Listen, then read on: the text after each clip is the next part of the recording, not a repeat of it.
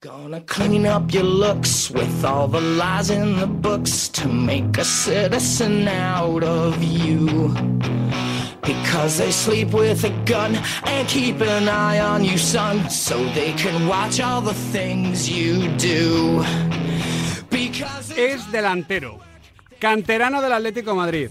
Está, podríamos decirlo, redebutando en Primera División y ahora mismo es el nuevo titular de Andón Iraola. Y está hoy con nosotros en Radio Marca, Sergio Camello. Bienvenido a la pizarra de Quintana. ¿Cómo estás? Buenas tardes, un placer estar aquí, todo bien. Sergio, ¿cómo valoras este inicio de temporada del Rayo Vallecano en general, podríamos decir? Pues eh, un inicio muy positivo, la verdad. Eh, nos han venido equipos de, de arriba y todavía nos quedan por venir, como es este fin de Sevilla y, y el Real Madrid, y también nos han venido equipos de abajo y yo creo que, que al final los puntos que hemos sacado eh, son positivos. Tú, eh, Sergio, eh, ¿habías visto bastante al Rayo Vallecano la temporada pasada? Es decir, ¿te gustaba ya cómo jugaba el equipo?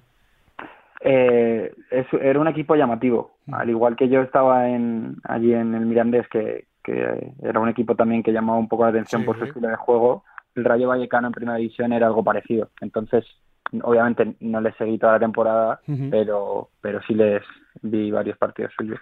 Y en este momento, en lo que va de curso, ¿qué nota te pones tú, Sergio? Yo en lo que va de curso, Sí. Pues, eh, hombre, pues siendo realistas, la verdad que, que me pondría en lo personal yo, por, por mis expectativas y, y por lo que confío en mí, me pongo un 7.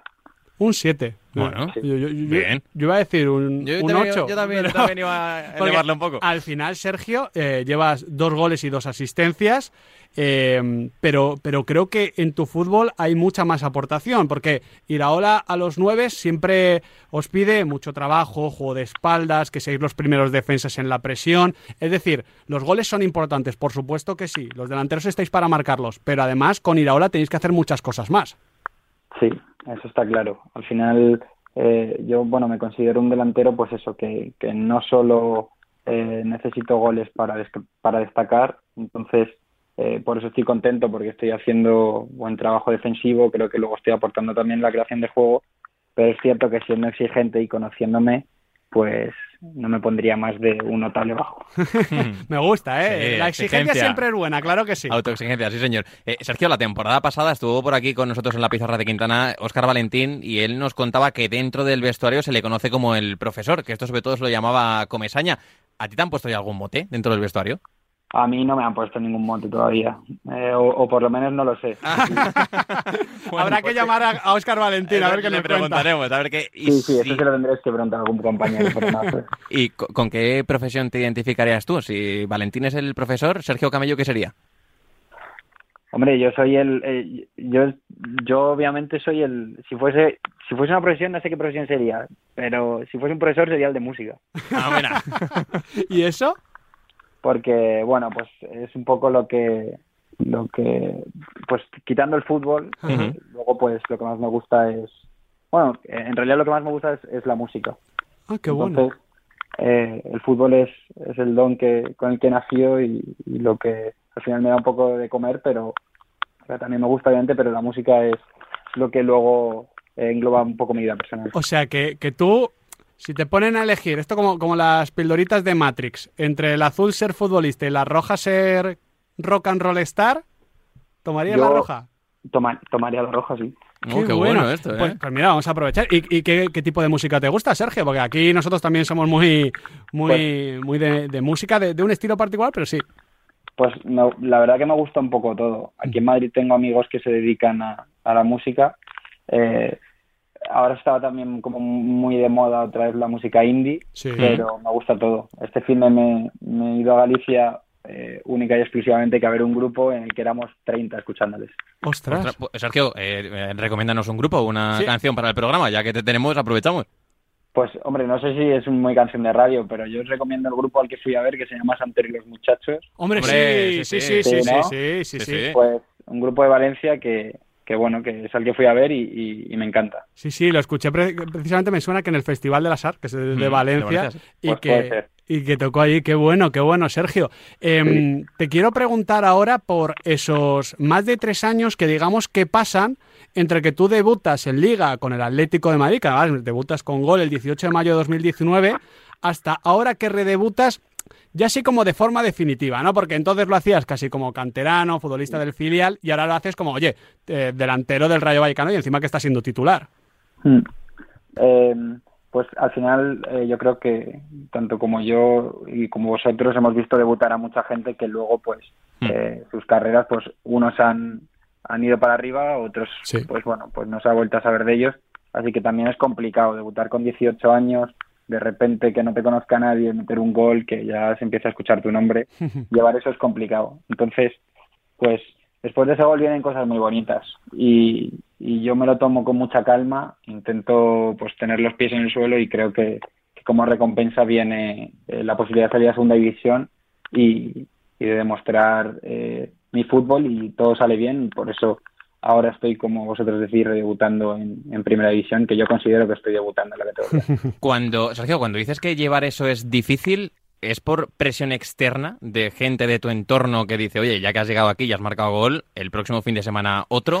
¿O porque tú te lo autoexiges? Eh, externa, mm, por parte de familia no es, obviamente, porque al final eh, ellos lo viven como tú, de una manera bonita. Es más, pues, una, no es una presión tuya, pero pero es cierto que, al final eres un niño y no estás preparado para, para llevar ese tipo de, de situaciones o, de sentimientos tan fuertes y saber controlarlos pues es complicado. Entonces pues es, es más una cosa más mental tuya que, que te puede jugar eh, malas pasadas. En ese sentido ahora que estás en el Rayo Vallecano claro además con, con Radamel Falcao eh, ¿te apoyas en, en futbolistas de del Rayo o, les escuchas de forma especial? Porque más allá de, de Radamel Falcao, que, que, hombre, es un 9 con mil experiencias diferentes, es un vestuario con mucho futbolista que se ha tenido que, que labrar la carrera. Aquí hemos hablado con Oscar Valentín, que fue así, con Catena, que nos contaba cómo iba a los entrenamientos prácticamente en un SEAT 600 y, y no le dejaban entrar. Eh, hemos hablado también con Álvaro García, que también le costó a pesar en su día de ser el fichaje más caro en la historia del Rayo. Eh, ¿Eres muy de escuchar a los veteranos? Sí, eh, yo soy mucho de escuchar en realidad. O sea, tenemos entendido que los veteranos son los que más te pueden enseñar por todo lo que han vivido, pero al final cada uno tenemos nuestra historia y de todo se aprende. Em, eh, tengo entendido también que Easy, pues, bueno, hace poco contó un poco su historia y también es de que está en el Madrid, que le mm. echan, que se tiene que ir a su pueblo, pues, obviamente todo eso es complicado y de todo se aprende. Mm. Así que sí, me gusta, me gusta escuchar a la gente. Esto es un vestuario al final, pues, pues eso, de gente humilde que, se lo ha currado, que obviamente en el fútbol todo es así. No creo que hmm. la, suerte no te hace tener una carrera de, de 20 años. No, no, sí, sin curro... No, no llegas a ningún lado. Por eso te digo, entonces de todo se aprende mucho. Oye, ¿cómo está siendo en el día a día esa competencia con Falcao, ahora que te sacábamos el nombre? Pues, pues una competencia muy sana. Al final, él, él, es una persona muy respetuosa, eh, está constantemente ayudándome y dándome consejos, entonces es una competencia sana. Yo al final, los dos sabemos que la única competencia es, la de uno mismo y el que mm. más que más trabaje y, el que convenzca a ir a olas es el que al final sale el fin de, hmm. titular. A nivel físico, antes hablabas de tu posición de 9, lo que te pide ir a ola, lo que estás dando fuera del área. a nivel físico estás notando mucho el salto a la Liga Española? Pues esto me lo preguntaba el otro día, no sé quién era, si mi padre o mi hermano. Pues eh, obviamente he notado que, que los, los centrales son, son, son portentos, al final son mucho más, son mucho más fuertes, pero, pero no lo he notado eh, de forma excesiva. O sea, hmm. creo que, que pues, pensaba que, que sí, que iba a ser algo que, que me iba a costar, pero no luego no, no, lo, no creo que haya sido de esa manera. Cuando dices esto de los centrales es porque Babic fue muy pesado el otro día, ¿eh?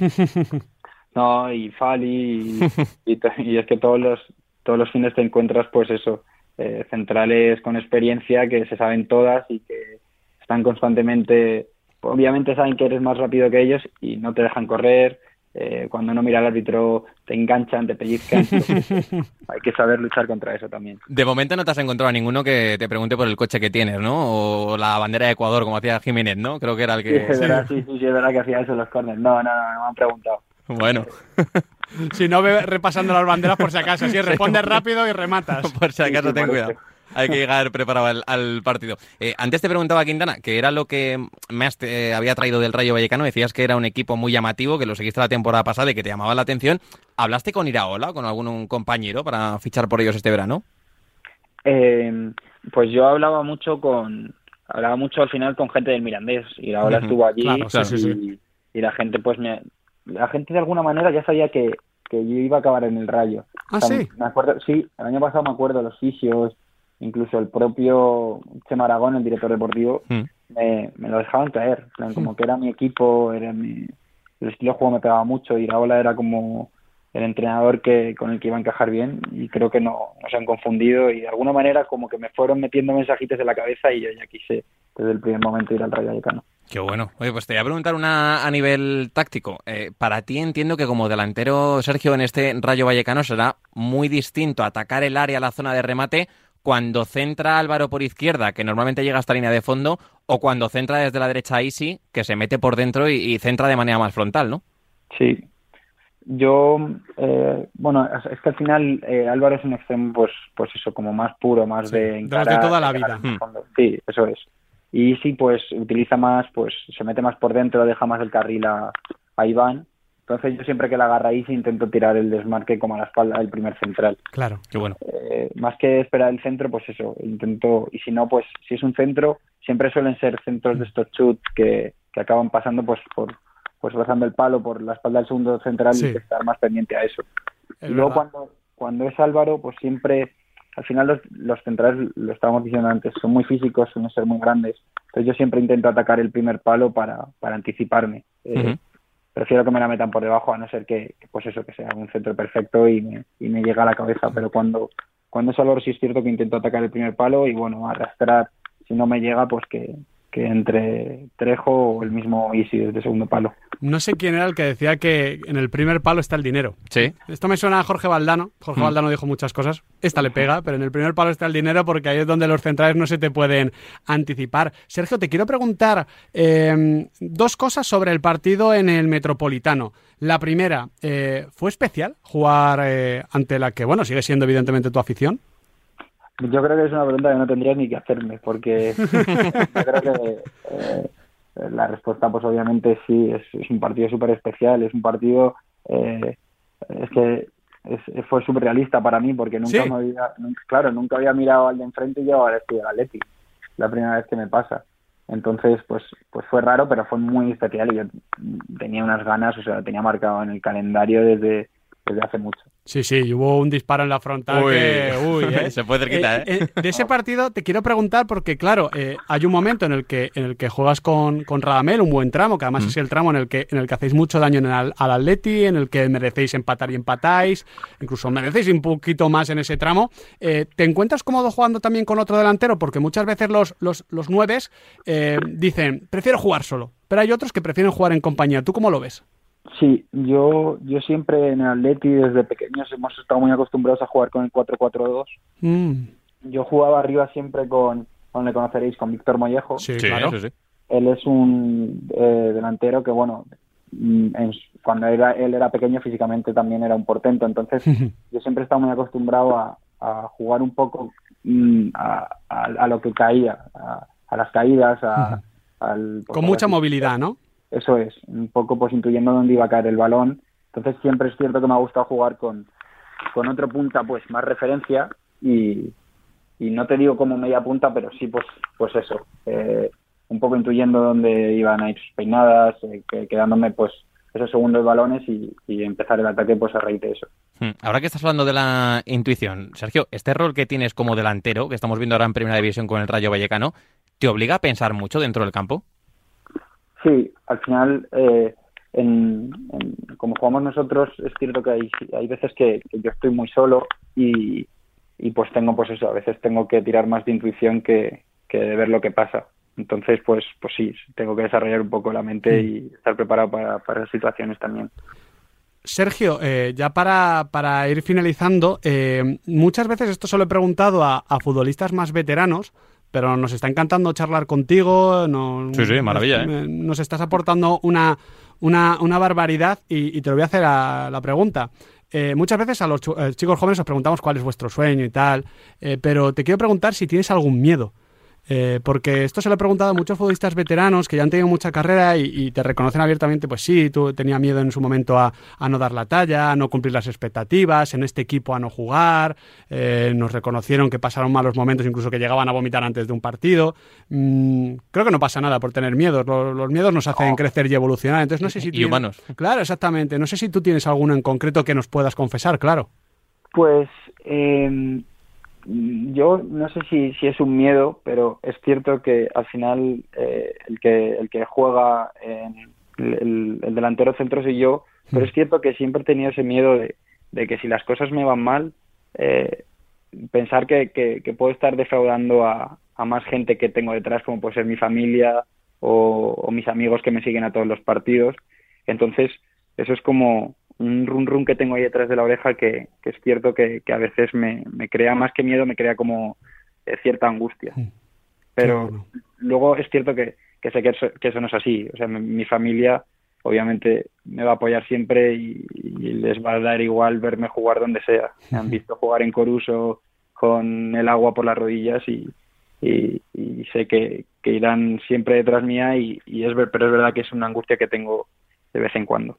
Son Team Sergio Camello y eso sí, lo van a ser, como has dicho, en Coruso, en el Metropolitano, en el Camp Nou, donde sea. Y hay que decir que después de esta conversación, Adrián Blanco, somos Team Camello. Hombre, por supuesto. Y a ver si en algún conciertillo nos encontramos. Hombre, Sergio. seguro que sí. Seguro, seguro. Sergio Camello, ha sido un auténtico placer charlar contigo. Te deseamos toda la suerte del mundo, ya no solo esta temporada, sino en esta trayectoria que, que tienes por delante, seguro larguísima. Y, y seguimos hablando, ¿eh? que acabas de empezar. Nosotros, en cierta medida, también en la radio, sí. así que nos encantará hablar muchas más veces contigo. Siempre será un placer. Pues hasta aquí esta conversación fantástica con Sergio Camello. Ahora viajamos con la libreta de Bangal uh. y su carpeta, claro.